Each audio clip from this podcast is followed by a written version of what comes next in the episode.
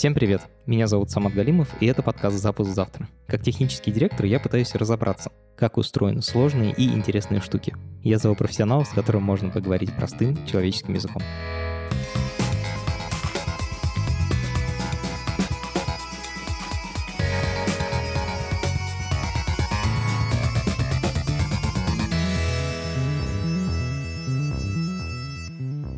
Друзья, это последний эпизод нашего шестого сезона. Он и так получился чуть длиннее, чем мы рассчитывали. Мы решили покрыть какие-то самые острые темы. Пожалуйста, не теряйте нас. Мы обязательно вернемся после небольших каникул. А пока вы скучаете, оставляйте нам оценки и комментарии и подключайтесь в наш телеграм-чат. Там можно пообщаться с другими слушателями нашего подкаста.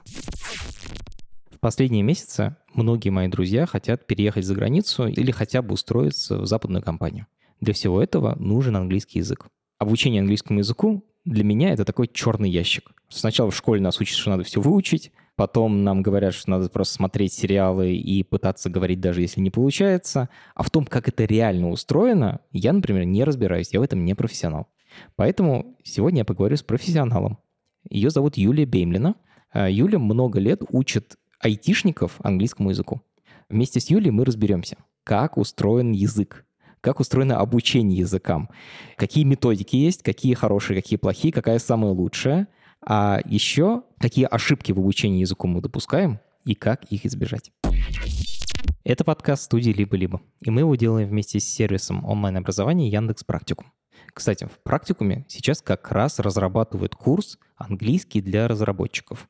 Руководит этой разработкой наша гостья Юля. В этом курсе фокусируется на английском для рабочих ситуаций, то, с чем вы столкнетесь на работе программистом на английском языке. Курс еще не запущен, но можно стать бета-тестером. Бета-тестером могут стать люди, которые работают хотя бы год в IT и имеют уровень pre-intermediate или intermediate. Для того, чтобы стать бета-тестером, нужно заполнить анкету. Ссылка есть в описании к этому эпизоду. Если вы хотите просто подкачать свой английский для обычной жизни, не для IT, для этого уже запущен курс на практикуме. Ссылка есть в описании к этому эпизоду. Я Юля Бемлина, продуктовый методист в английском от Яндекс Практикума. Какие вообще есть методики обучения языку? Есть какие-то классические подходы? Да, есть очень много того, что называется авторскими методиками, позиционируется как что-то особенное, на самом деле является какой-то вариацией одного из э, классических подходов. Это аудиолингвальный метод, один из самых древних. Это повторение каких-то фраз на слух, заучивание диалогов. Воссоздается у взрослых э, ситуация искусственное детство, когда студент погружается в речь, слышит много речи, много повторяет, и таким образом считается, что он как-то научается использовать язык. Мне нравится, как ты скажешь, считается что? Считается что, да, потому что по факту он может натрениться, использовать какие-то фразы, не до конца понимая, что он когда говорит, и ну просто надеясь, что он попадает. Следующий подход диаметрально противоположен. Это грамматический, как его называют, либо grammar translating, помоги мне. Грамматический перевод. Да, да, да, да, да. То есть все это то, что ближе к нам, выходцам из той школы, из которой мы вышли, это открыть скобки, сделать упражнения, фокус на времена, фокус на грамматику и нельзя говорить, пока ты не выучишь какие-то базовые структуры правильно, тебя за каждые ошибки ругают, и фокус на accuracy, на то, чтобы говорить без ошибок, а не на fluency, на то, чтобы просто говорить, как у тебя получается, возможно, с ошибками, но передавать смысл. Вот. И третий подход, который начал приобретать популярность в 20 веке, это коммуникативная методика. Коммуникативная методика на первый план ставит передачу смысла, чтобы сложилась коммуникация, чтобы все добились того, что является целью общения, будь это на маленьких уровнях заказать еду в ресторане или на больших уровнях получить работу мечты. И то, как это осуществляется, идеально ли там грамматика или нет, это отходит на второй план, и грамматика становится как бы ну, не целью, а средством коммуникации. Этот э, подход сейчас, э, в принципе, большинство современных школ и используют учебников. Юлия, а чем он отличается от первого подхода? Потому что второй, я так его для себя назвал аналитический, там типа ты пытаешься понять, такой рационально все осознать, угу. а в, в первом же ты как раз тоже тренируешься повторять фразы какие-то стандартные. Чем он отличается? Чем первый отличается от третьего? Третий больше за осознанность, он более многокомпонентный. То есть я бы не сказала, что в третьем вообще нет грамматики, просто она э, не выходит на первый план. Первый — это оперантное научение, в котором ну, вообще нет никакого анализа. То есть ну, ты просто тренишь диалоги, грубо говоря. Подожди, я так смеюсь, потому что все реально, что ли? Ну да, есть такие... Совсем не пытаешься понять, что ты говоришь? Считается, что студент э, сам из контекста должен к этому прийти. Ну, то есть мы с тобой треним диалог о том, э, как заказать кофе, и, например, учитель повесит постер на доску, где будет кофейня, и он что-то будет еще руками изображать, что вот мы придаем кому-то бы круассаны друг другу, но при этом вообще нет никакого разбора компонентов, мы никакие там глаголы to be не проходим, а просто много раз это треним, треним, треним. О. И надеемся на то, что студенты что-то складываются, но в этот black box в голову студента не лезем и на уровне осознанном не разбираем, что там действительно происходит, как что строится, просто много-много-много треним. Вот. В коммуникативной методике разбираются структуры, то, как строится предложение, но в первую очередь в главу угла ставится контекст, Часто урок начинается с того, что разбирается target situation, ситуация, в которую мы позже будем моделировать. Мы слушаем, вычисляем смыслы, что происходит, оттуда вытаскиваем какой-то язык, вокабуляр или грамматику, ее анализируем, делаем какой-то controlled practice, упражнения, которые похожи на второй подход, и все это дальше завершается говорением тем, что мы все это употребляем на практике. Тогда, когда во втором подходе часто говорением вообще ничего не завершается. Люди так сидят и открывают скобки до бесконечности. Слушай, спасибо тебе большое. Вот сейчас стало понятно. То есть третий подход — это такая комбинация э, разумная первого и второго. Я не буду тебя спрашивать, типа, какой ты метод считаешь более эффективным, потому что, кажется, понятно. Как английский обычно учат в среднестатистической российской школе? Я могу только догадываться о том, что происходит в среднестатистической российской школе сейчас, и давно такими исследованиями не занималась и не знакомилась, не общалась с учителями, поэтому не претендую на экспертную позицию в данном вопросе. Я вижу, что в московских школах э, ситуация меняется в сторону коммуникативного подхода. Предполагаю, что в среднестатистической российской школе э, это вряд ли так. Во многом из-за того, что у самих учителей не было такого опыта общения. Сама я росла и училась в городе Рязань. И могу вспоминать э, ситуации своего детства, что я запомнила очень хорошо. У э, моей подруги мама была преподаватель английского языка в хорошей школе, языковой. Эта школа готовилась э, к приему американцев. Приезжали американские волонтеры, и эту учительницу администрация попросила, пожалуйста, мы дадим ваш э, номер телефона, Мария Ивановна, вам могут позвонить домой и задать какие-то уточняющие вопросы по поездке э, представителей нашей американской делегации партнеров. Вот эта моя подруга рассказывала, как мама боялась и ждала этого звонка, как она просила дочку, еще тогда были стационарные телефоны, а не мобильные, брать трубку, и если она услышит что-то подозрительное, говорить, что мамы нет дома. Просто потому что она боялась оказаться в этой ситуации общения, боялась не понять. Ну, в общем, у самих учителей среднестатистических вряд ли есть такой опыт успешного общения на английском, а успешное общение, когда цели собеседников достигнуты, это и есть краеугольной коммуникативной методики. Поэтому у меня большие сомнения, что это может быть успешно реализован такой подход в среднестатистической российской школе. Хорошо, когда у учителя самого есть опыт общения с иностранцами довольно много. Угу. Такая передача происходит. Сейчас я хочу немножечко так теорию погрузиться, из чего вообще состоит язык. Что надо учить? Давай попробуем разложить его. Мне на ум, например, приходит лексика, то есть словарный запас, и грамматика какие формы имеют слова, что еще есть? Еще есть эм, фонетика. И фонетика — это не только произношение отдельных звуков, но и ударение в словах, интенционный контур высказывания, ударение в предложении. И еще есть четвертая система — это дискурс, это организация высказывания, это как строится сейчас скажу страшные занудные слова, тема и рема в предложении. Тема — это старая информация, рема — это новая информация. Нифига себе. Да-да-да-да. Особенности построения этого дискурса различаются и на уровне предложения, и на уровне абзаца, и на уровне всего текста. Для того, чтобы собеседнику было комфортно вас слушать и понимать, нужно соответствовать паттернам организации текста, принятым для данной среды языковой принятым приемом дискурса, получается. Да, да, да, да. Ну, на примере организации дискурса предложения, часто, которая начинает проходить на элементарных уровнях и которая вызывает затруднения вплоть до уровня advanced, именно из-за того, что его дискурс-паттерн а, сильно не совпадает с русским, это there is, a, there is a microphone in this room.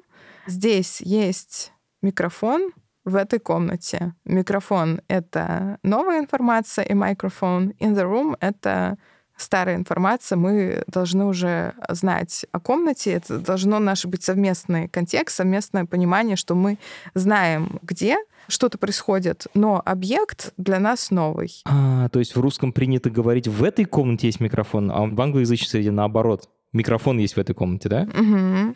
Второе большое отличие на уровне текста сильный фокус на использование слов по-английски это называется signposting vocabulary. Что это такое? Указатели, что ли? Слова указатели? Указатели э, дорожных знаков в хорошей речи образованного американца этих знаков будет больше, чем в хорошей речи образованного э, русскоязычного соотечественника. То есть американец с большей вероятностью сначала даст какой-то общий овервью того, о чем он сейчас будет говорить, и будет постоянно слушателя направлять по ходу беседы. А сейчас я вам расскажу о том-то, а я вам уже рассказала о том-то, а давайте вспомним, о чем я говорил ранее, а скоро мы перейдем к следующему. И вот таких слов-связок э, в современной англоязычной речи достаточно много. И для наших соотечественников это ну, неочевидная вещь, э, и не только на уровне языка, но на уровне привычки организовывать свои высказывания. Но это уже, получается, такие вещи, которые на стыке культурных особенностей и языка, которые очень сильно переплетены. Я думал, что это просто, типа, умение нормально выступать и человеку объяснять что-нибудь. Это же классно, когда ты говоришь, типа, сейчас я вам расскажу вот это, а потом говоришь, мы тут находимся, типа, 30% дороги уже прошли, еще 4 слайда, осталось немного. Да-да-да. Это все-таки особенность языка или это просто качество коммуникации? Да, это действительно качество коммуникации, но в некоторой языковой среде статистически больше людей, которые обладают этим навыком, а в некоторых языковых средах это менее частотно используемый стиль общения. Поэтому изучение языка и структур так сильно переплетено с изучением софт-скиллов и манеры общения. То есть, когда говорят «учись английскому», это значит не только про знание языка, но еще просто про умение разговаривать доносить свои мысли. Особенно если речь идет о уровнях B, уровень B1, B2, Intermediate, Upper Intermediate. Чем выше по языковым уровням, по языковой лестнице мы продвигаемся, тем больше мы залезаем в софт-скиллы и учимся не только языку. Прикольно. Вот мы сейчас с тобой подробно обсудили дискурс. Теперь хочу перейти к грамматике. О, потому вау. что это то, с чем ну, лично я много сталкивался. В английском, например, есть время present perfect. Такой формы в русском языке нет. Как научиться ей пользоваться? Как вообще сделать своей такую незнакомую новую концепцию? Круто. Мне очень понравилось то, что ты говоришь, делать своей. Действительно, плюсую, что это так. Хорошее обучение идет через присваивание, через делание чего-то чужого своим. То, как это сделать? Через контрастирование. Самый очевидный способ что значит контрастирование? Контрастирование других форм, которые часто путают э, с present perfect, про который ты сейчас говорил, да? То есть мы исходим от русского высказывания, например, я позавтракал, и смотрим, какими способами на английском можно сказать «я позавтракал». выделяются самые частотные два способа, да, past simple, I had a breakfast, и present perfect, I had a breakfast. А Чем отличается первая и вторая форма, которую ты сказала? I had, образ. I had и I have had. I have had. Так, хорошо. Вот, и мы начинаем э, расписывать, в каких случаях используется одно, а в каких другое. Потом погружаем э, учеников в контекст первого и второго. А расскажи, пожалуйста, интересно, мне кажется, будет классно, потому что а то будет как-то нечестно к людям, которые не знают английского. Типа, Так обсуждаем, обсуждаем, о чем обсуждаем, непонятно. Чем отличается I had a breakfast и I have had a breakfast? Самая любимая тема у любого учителя английского. Я уже вижу доску за собой, и маркеры, и как поют ангелочки, и как я веду урок. Да-да-да. I had a breakfast. Это явная отсылка к прошлому, и мы используем а, это время, когда у нас есть ответ на вопрос «когда?». Да? Например, пять минут назад, вчера, а, месяц назад, э, две недели назад. То есть мы включаем такой режим летописи и отсылаем нашего слушателя к тому, когда что-то случилось. Если мы хотим обобщить свой опыт на настоящее время, сказать, вот что к настоящему моменту я уже сделал то-то, то-то, нам не важно, когда. Вот просто есть такие свершения, то мы используем I have had. Но на уроках мы не даем так дидактически информацию ученику, что вот это мы делаем так, а это мы делаем так. Потому что я, например, чес- честно говоря, не понял. И тут, и там мы же не, не отослали к прошлому, типа, и тут, и там я просто... Э, у меня- да. Вообще, для человека совсем не знает, breakfast — это типа завтрак, а у меня был завтрак. Просто был, типа, в двух разных формах. Да, да, да, да, да. Поэтому я начала так мяться, когда ты задал этот вопрос, потому что мы стараемся так прямо не отвечать э, ученикам на эти вопросы, не давать какие-то Похоже на психологов, тоже не дают ответов. не давать какие-то списки э, правил, делай так и делай это, потому что это скорее ведет к каким-то запутываниям, усложнениям. Мы погружаем э, в контекст. Сначала разбираем какую-то ситуацию, она может быть вымышленная или про учителя. И самое сложное это когда идет сопоставление, потому что ну, сначала ты ознакомился с одним на одном-двух уроках с past simple, Потом ты ознакомился с другой темой, present perfect, еще на одном-двух уроках, зависит от скорости учителя и ученика. А потом еще на нескольких уроках ты их сопоставляешь и начинаешь реально присваивать эту границу, когда то, когда другое. М, То есть это такой ответ на, на то, как присвоить. Это нельзя просто выучить, это надо, типа, поработать с этим. Через практику, через говорение, через проработку разных контекстов. Кроме вот времен, которые в грамматике английского другие, вот фразовые глаголы — это штука, которая сильно отличает, и, типа, их сложно выучить. Можешь про них что-то сказать? Да, фразовый глагол — это глагол, который состоит э, из двух или трех э, компонентов. Первая часть — это корень глагола, вторая часть — это либо наречие, либо предлог. Так, я ничего не понял. Прости, пожалуйста. У меня с, с- с аналитическим мышлением, как ты видишь, не очень. Хотя я технарь. Э, Круто, давай пойдем через э, пример. Э, Такие глаголы с приставками, как э, get up. А, понятно. Факов и вот это все. Да-да-да, это те самые глаголы. И часто их смысл не очевиден, исходя из э, составных компонентов. Ну, то есть get up еще, наверное, можно понять, потому что вверх — это направление вверх, поэтому get up — встать. Есть очень неочевидные смыслы, очень неочевидные глаголы, и их много, и поэтому они представляют такую сложность. Наверное, эта сложность больше не грамматическая, а лексическая. а сложность запоминать столько смыслов, столько корней. А можешь какие-то примеры, пожалуйста, привести? Потому что у меня в голове крутится только русский мат, и в нем тоже можно как бы два коротких слова по-разному соединяя, получать типа совершенно разные смыслы. А, ну давай скажем wolf down. Это волк и вниз. Что это значит? Это значит а, что-то схомячить, быстро съесть в большом объеме. А, точно, точно, точно. Волки же могут много съесть, типа, после того, как голодали. Да, например, как ты скажешь, он а, уплел весь стейк за минуту. Используй этот глагол. He rolled down a steak in a minute. Great, you nailed it.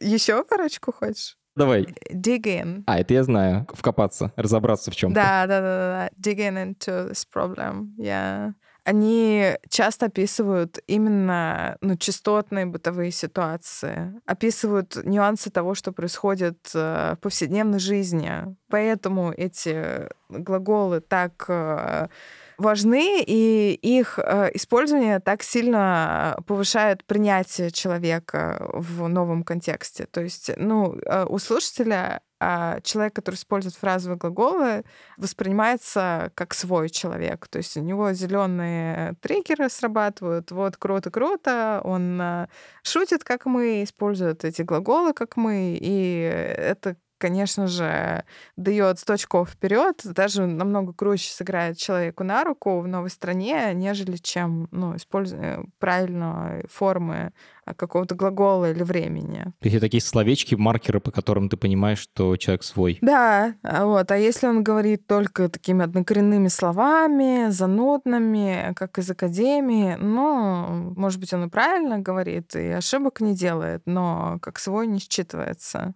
То, что, мне кажется, очень волнует наших соотечественников, это не только такая пуристская грамматическая правильность, а то, как меня считывают. Ну, мне кажется, это вообще всех нормальных людей волнует. В этом же и цель, чтобы быть своим. Так, я, значит, пытаюсь говорить как англоговорящие, значит, подытожим.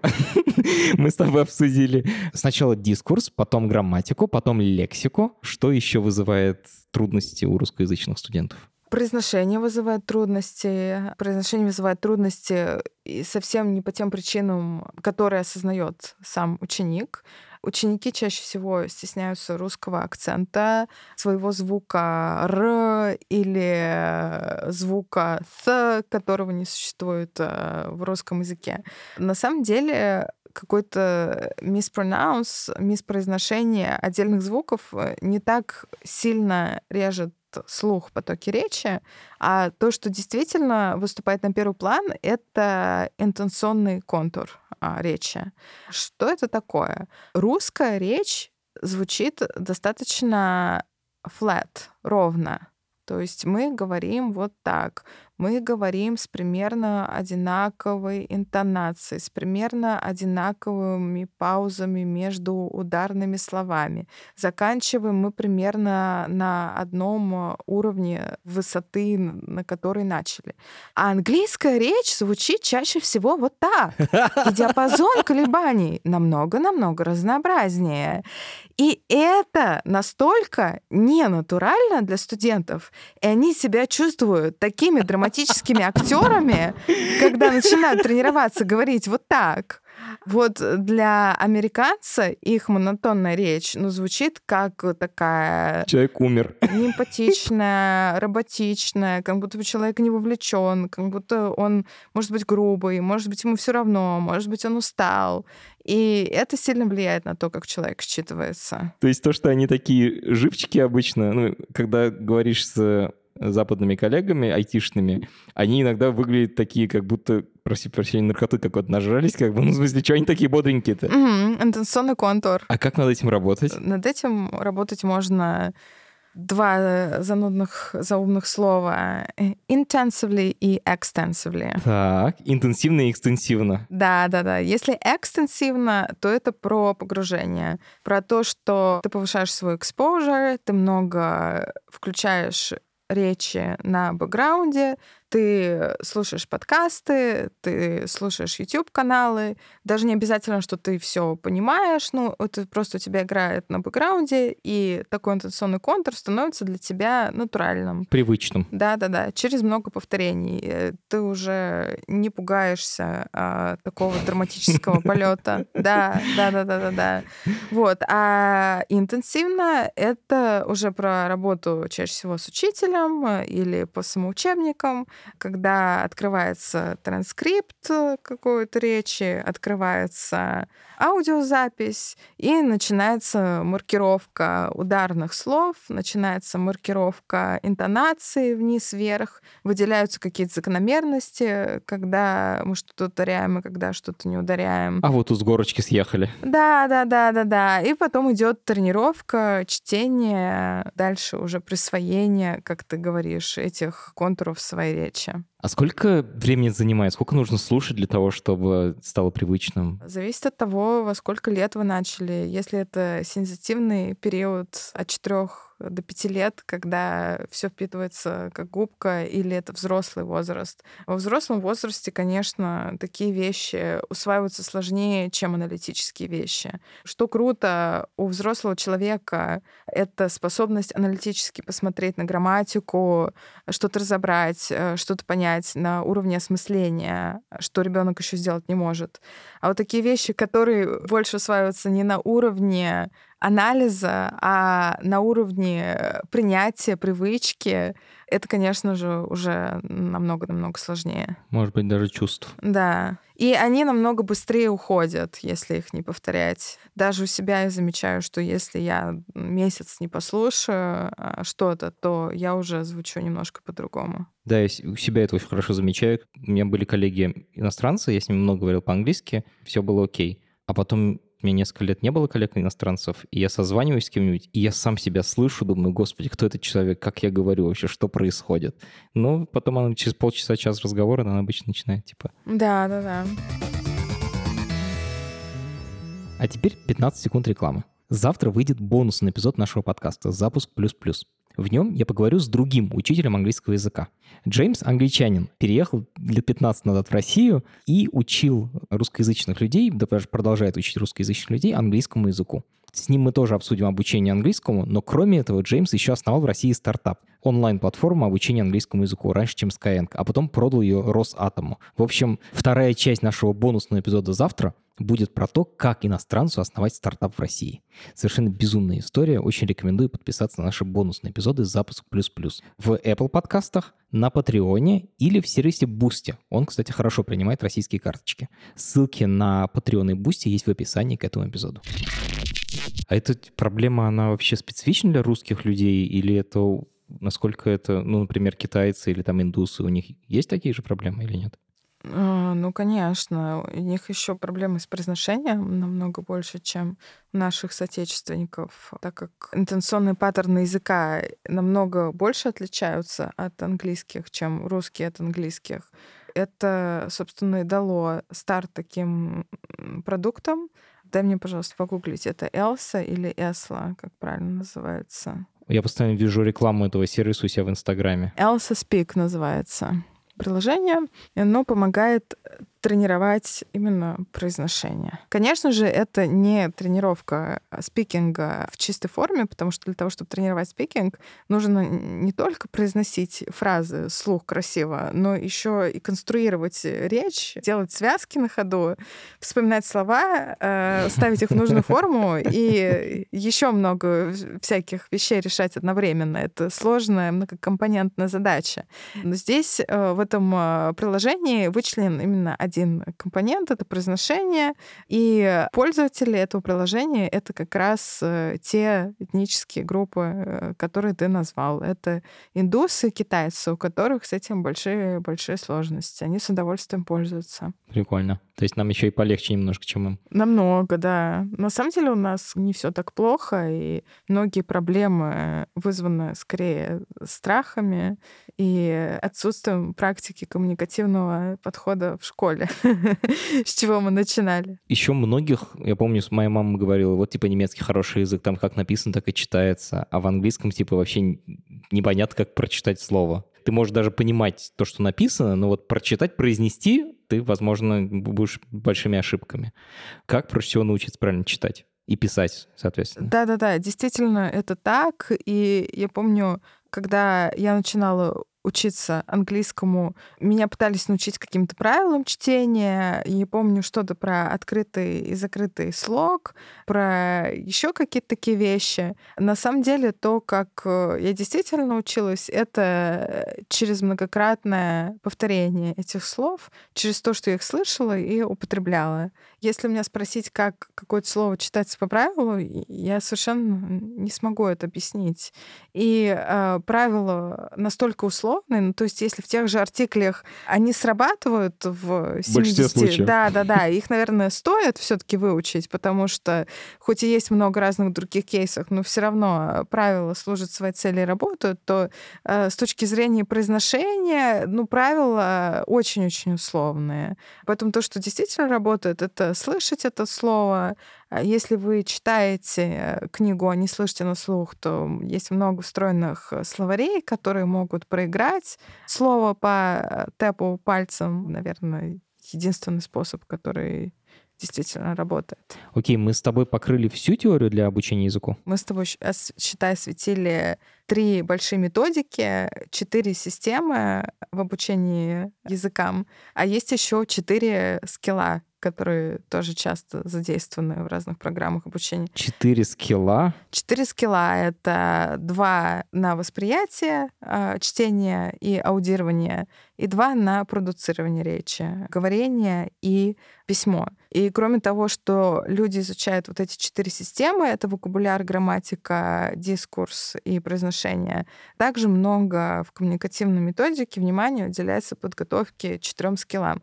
То есть, например, если ты читаешь, то, наверное, ты будешь лучше, быстрее читать, в том числе и на русском, если, например, ты сначала ознакомишься с table of contents, содержанием. Наверное, ты будешь быстрее читать, если ты можешь по диагонали читать первые предложения абзацев, параграфов и делать некий prediction, предсказание того, что будет в этом параграфе, основываясь на ключевых предложениях первого параграфа. Наверное, ты будешь быстрее читать, если ты обладаешь э, навыками сканирования информации на предмет... Э, Каких-то ключевых слов. Так да, да, да. Например, может быть, тебе нету смысла читать всю статью или весь учебник. Тебе нужно найти только какую-то информацию о том, что случилось э, в каком-то году, например, в 2000-м.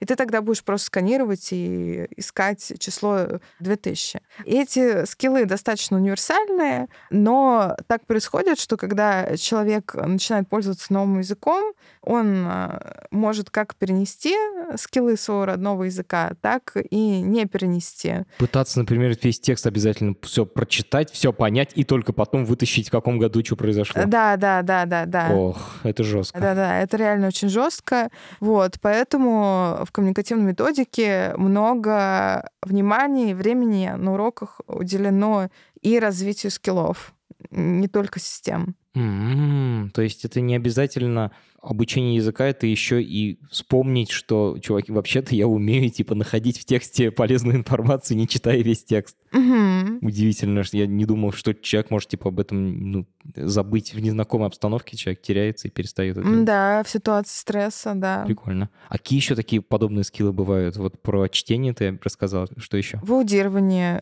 похожая проблема. Это все-таки оба скилла восприятия. У них несколько похожие проблемы. Это такой же фриз, такая же паника после того, как я что-то не понял. И после этого человек вообще выпадает и не может двигаться дальше, потому что он уже что-то не понял, все мысли крутятся вокруг... Вокруг вот этой фразы непонятно. Да, да, да, да, да. То есть здесь идет тренинг на то, чтобы отпускать и фокусироваться на том, что звучит сейчас. И фокусироваться не на том, что ты не понял, а на том, что ты понял. И вот эти кусочки, которые ты понял, сопоставлять с контекстом и пытаться частично догадаться, о чем идет речь, опираясь на контекст и те кусочки, которые ты понял. То есть, грубо говоря, если ты видишь картинку кафе и слышишь слово круассан. 4,50, то, скорее всего, человек хочет... Наверное, наверное, да. Это пример из уровня elementary или pre-intermediate. На уровнях advanced и upper intermediate э, тоже такого хватает. И очень важно тренироваться, опираться на то, что ты понимаешь, а не на то, что ты не понимаешь. Прикольно и достраивать картинку, так же, как нейросети сейчас делают всякие. Угу. Это тоже скилл. Прикольно. Так, это все про восприятие, а про воспроизведение, то есть про письмо и разговор, там что? Что касается письма, есть э, два таких глобально больших подхода. Product и process approaches to writing. процессный, продуктовый подход к письму. Процессный подход — это про то, как мы готовимся писать. Можно начать писать, э, будь это имейл, эссе, репорт, любой жанр, с того, что начать писать прямо первое предложение и опять упороться, потратить много ресурсов на то, что ты вспоминаешь, как именно... Правильно его сформулировать. Да, да, да, да, да. И вообще потерять нить и забыть о том, что э, идет дальше. А можно организовать этот процесс, сначала продумать про цель письма, подумать про своего таргет читателя, подумать то, что ты ему хочешь донести, сделать наброски ноутс, то есть такой план э, всего, о чем не забыть сказать. Потом набросать это первый раз быстренько в какой-то плохой драфт, не циклись на каждом артикле, а потом это заревьюить. Вот. Звучит очень просто, но на практике... Нормальная такая структура редактирования текста, процедура. Вообще. Ну, на практике совершенно не всегда употребляется. И очень часто ситуация также мы начинаем писать с первого предложения, взрываемся, и как бы все. Уже надо на следующую встречу идти, и уже некогда писать. Получается, что ничего не написал. Это процессный подход. А product approach, продуктовый подход к письму, это когда мы учимся письму в рамках некого жанра, то есть чему мы хотим научиться писать эссе или репорты, или писать посты для телеграм-канала, и мы разбираем много примеров из этого же жанра и выделяем фичи этого жанра. То есть если это, например, рекламный текст, то там, наверное, много прилагательных. Надо ну, какой-то определенный там vocabulary, эмоциональный прилагательный пройти.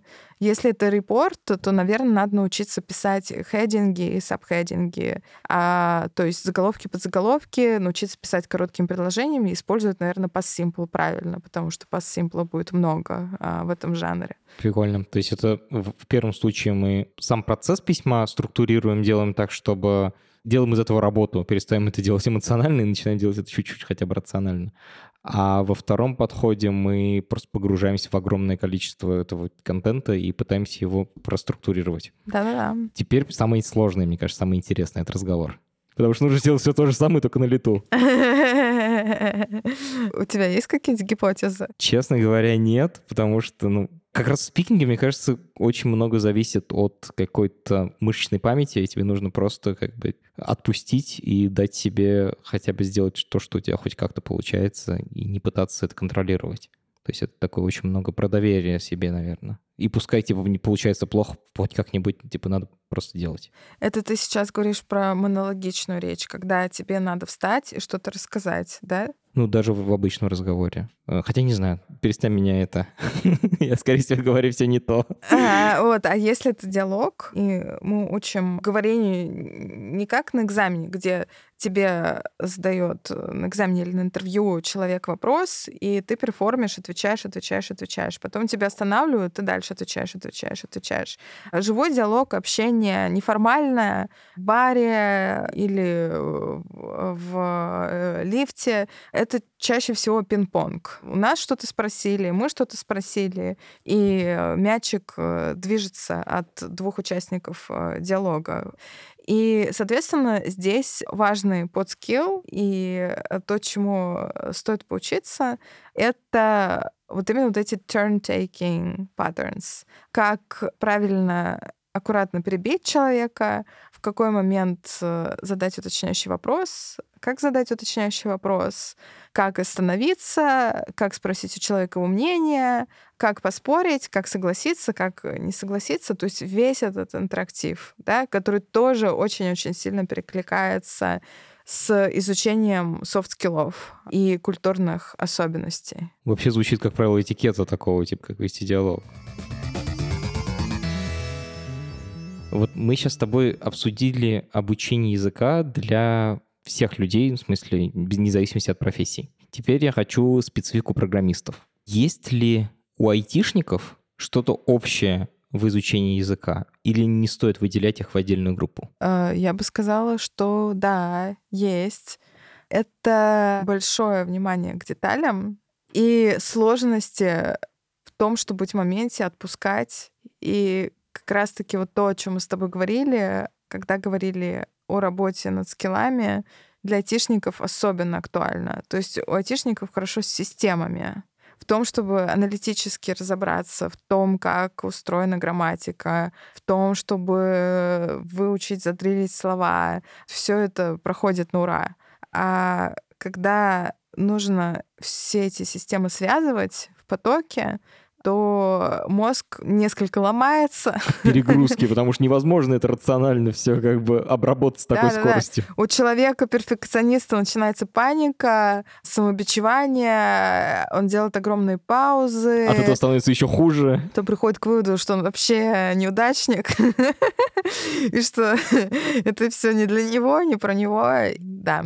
У айтишников э, действительно есть сложности в том, чтобы работать над скиллами, и мы в Яндекс Практикуме много внимания уделяем тому, чтобы помочь нашим студентам а, применять теоретические знания на практике и использовать несколько компонентов одновременно, да, то есть э, использовать несколько разных подскиллов, несколько разных систем, которые они учили изолированно, соединять, использовать это вместе в одной коммуникативной ситуации. Звучит красиво, а как это на практике происходит? Можешь какой-то пример привести, пожалуйста? Мы у наших студентов собирали информацию о том, когда они общаются не на языке Python или C++, а когда они общаются на а, русском или на английском, мы общались и с русскоязычными, и с англоязычными программистами.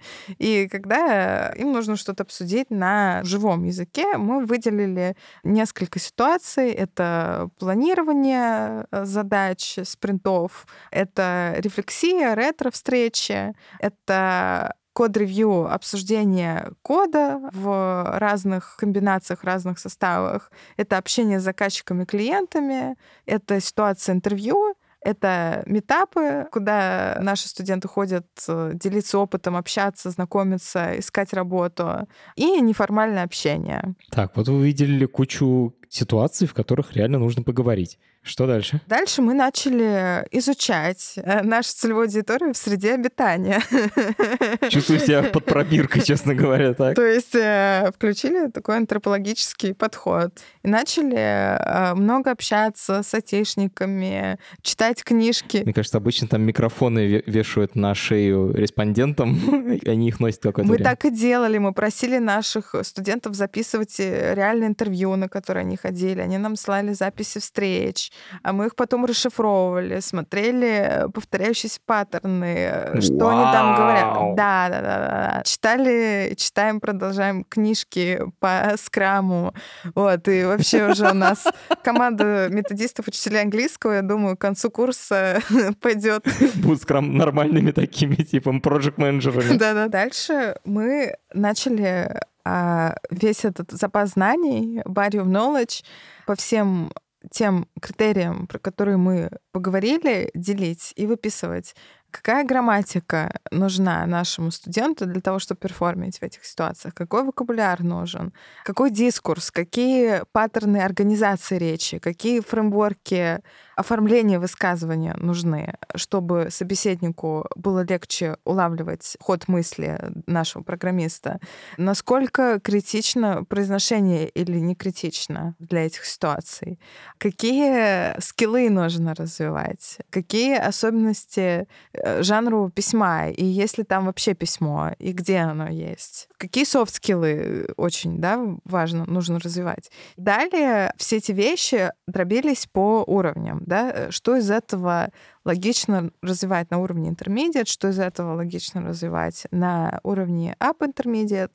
И вот весь этот анализ лег в план курса, а, который мы сейчас запускаем. Юля, а можешь привести примеры какие-то, вот, например, для ретро, какие конструкции нужны? Или вот ты сказал, что четыре основных скилла, какие скиллы нужны именно в, в ретро? Или в каком-то другом примере, который тебе кажется наиболее показательным? Конечно. Э, давай поговорим сначала вообще сущностно, что значит э, ретро, что происходит э, на ретро. Ну, ретро — это такая штука, в которой мы обсуждаем, как прошла рабочая неделя или месяц, или там две недели, и разбираемся, что пошло хорошо, что пошло плохо, и как сделать так, чтобы следующая неделя или две недели, короче, следующий такой же отрезок времени уже был лучше. Групповая психотерапия для программистов. Ну и если мы это с тобой начнем бить на те системы и скиллы, то что мы увидим в грамматике? Мы как раз увидим present perfect, о котором мы так много говорили, потому что нам нужно говорить о результатах э, к настоящему моменту, да? We have done this and that. Вау! Именно так, то есть надо просто выучить эту конструкцию и научиться ее. Вот как раз на ретро имеет смысл ее учить. Наверное, не в контексте похода в бар, а вот именно на ретро стоит ее поучить. Что нам нужно с точки зрения vocabulary?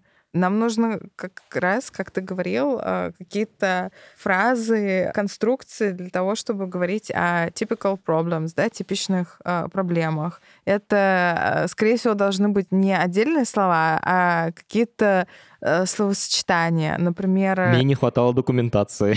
У всех будет такая. ну, например, какие-то типичные фразы э, глагол плюс существительное, да, to run into a problem, опять же, to face a problem, опять же, э, фразовые глаголы, да, пошли. Дальше мы это соединяем с нашим present perfect. We have faced a problem, we've run into this problem, да. Нужны какие-то типичные словосочетания для решения проблем. С точки зрения зрения дискурса, что нам здесь нужно? Э, нам нужно сначала, прежде чем погружать собеседника в какие-то тонкости, технические детали того, что случилось, описать контекст, чтобы все были, да, on the same page. Напомнить сущностно, о чем мы работали. Ну, то есть большая особенность э, наших студентов — это желание много говорить о технических деталях. И студенты проваливаются в них быстро и сразу, не уделяя внимания того, чтобы сказать о стейкхолдерах, о вообще бизнес-задаче, которую мы решали. Это очень круто звучит. На самом деле это вещи просто даже на русском языке у программистов с этим обычно проблемы. Ну, конечно, дискурс, он сильно пересекается. Фреймворки организации речи — это, а, да, не выраженно, имеют а, языковое выражение. Ну, конечно, они сильно пересекаются вообще с поведенческими паттернами, то, как человек э, привык строить высказывания. А можешь какие-то слова, примеры слов клеев привести, пожалуйста? Да, конечно. Uh, so, first thing I'd like to tell you about is... Ага, сначала я скажу вам вот об этом, да? Let's speak about... Before I go into detail, I wanna highlight вот прямо before I go into detail, это то, что нужно выучить каждому айтишнику. Потому что ты потом все равно в них провалишься, ты хотя бы как бы... Ну, ты хотя бы как бы подумал об этом. Да-да-да. И сразу уровень доверия вверх идет. Да-да-да. Мой следующий вопрос, он очень сильно перекликается на самом деле с тем, что вот ты сейчас прямо сейчас сказала, что вот эта фраза магическая before I go into detail. Какие еще слова или фразы стоит выучить для того, чтобы сойти в разговоре на английском за своего. Так, uh, helicopter view. Типа, у нас это называется высоты птичьего полета. Bird view, кстати, в английском тоже есть, но, видимо, helicopter view это типа более модное или что? Да, да, да, да. Вид сверху, вид э, самолета, то, как мы смотрим на всю ситуацию, видим, как взаимосвязаны все компоненты, helicopter view, употребляйте, и все вам будут рады. Окей. Okay. Еще. Слушай, а можешь мне помочь э, с ситуацией? Я так быстрее нагенерю. Первая встреча. Говорю с клиентом, клиент-американец, я из России, типа, что говорить? Обязательно сделайте small talk. Не говорите сразу о проекте, хотя бы два предложения прокомментируйте, что увидите за окном, или спросите, как себя чувствует ваш собеседник. И это очень круто поможет установить, э, э, как говорят американцы, build rapport, построить отношения. Если вы сразу перейдете к делу, окей, uh, here is our uh, backlog for today. Он подумает, что за русский. Не самый эффективный способ начать налаживать коммуникацию. Второе — это задавайте больше вопросов, uh, в общении с заказчиком. Is it how you think about it? Is it how you view the problem? Does it coincide with what you've been through? Проверяйте, чекайте, что человек вас услышал, что that you are on the same page. Let's check that we are on the same page. Проверяйте, что вы на одной странице конце встречи обязательно говорите про next steps, чтобы uh, у вас был follow-up встречи, и uh, вы знали, когда вы встречаетесь uh, или пишете друг другу в следующий раз. Какая для этого фраза нужна. So here are our next steps. Спасибо тебе огромное, Юля. Все, вы готовы. Это подкаст студии «Либо-либо». И мы его сделали вместе с сервисом онлайн-образования Яндекс Практикум. Над подкастом работали редакторка Юлия Яковлева, младшая редакторка Маша Агличева, продюсер Павел Боровков, младшая продюсерка Настя Медведева, звукорежиссерка Нина Мамотина. За джингл спасибо Алексею Зеленскому.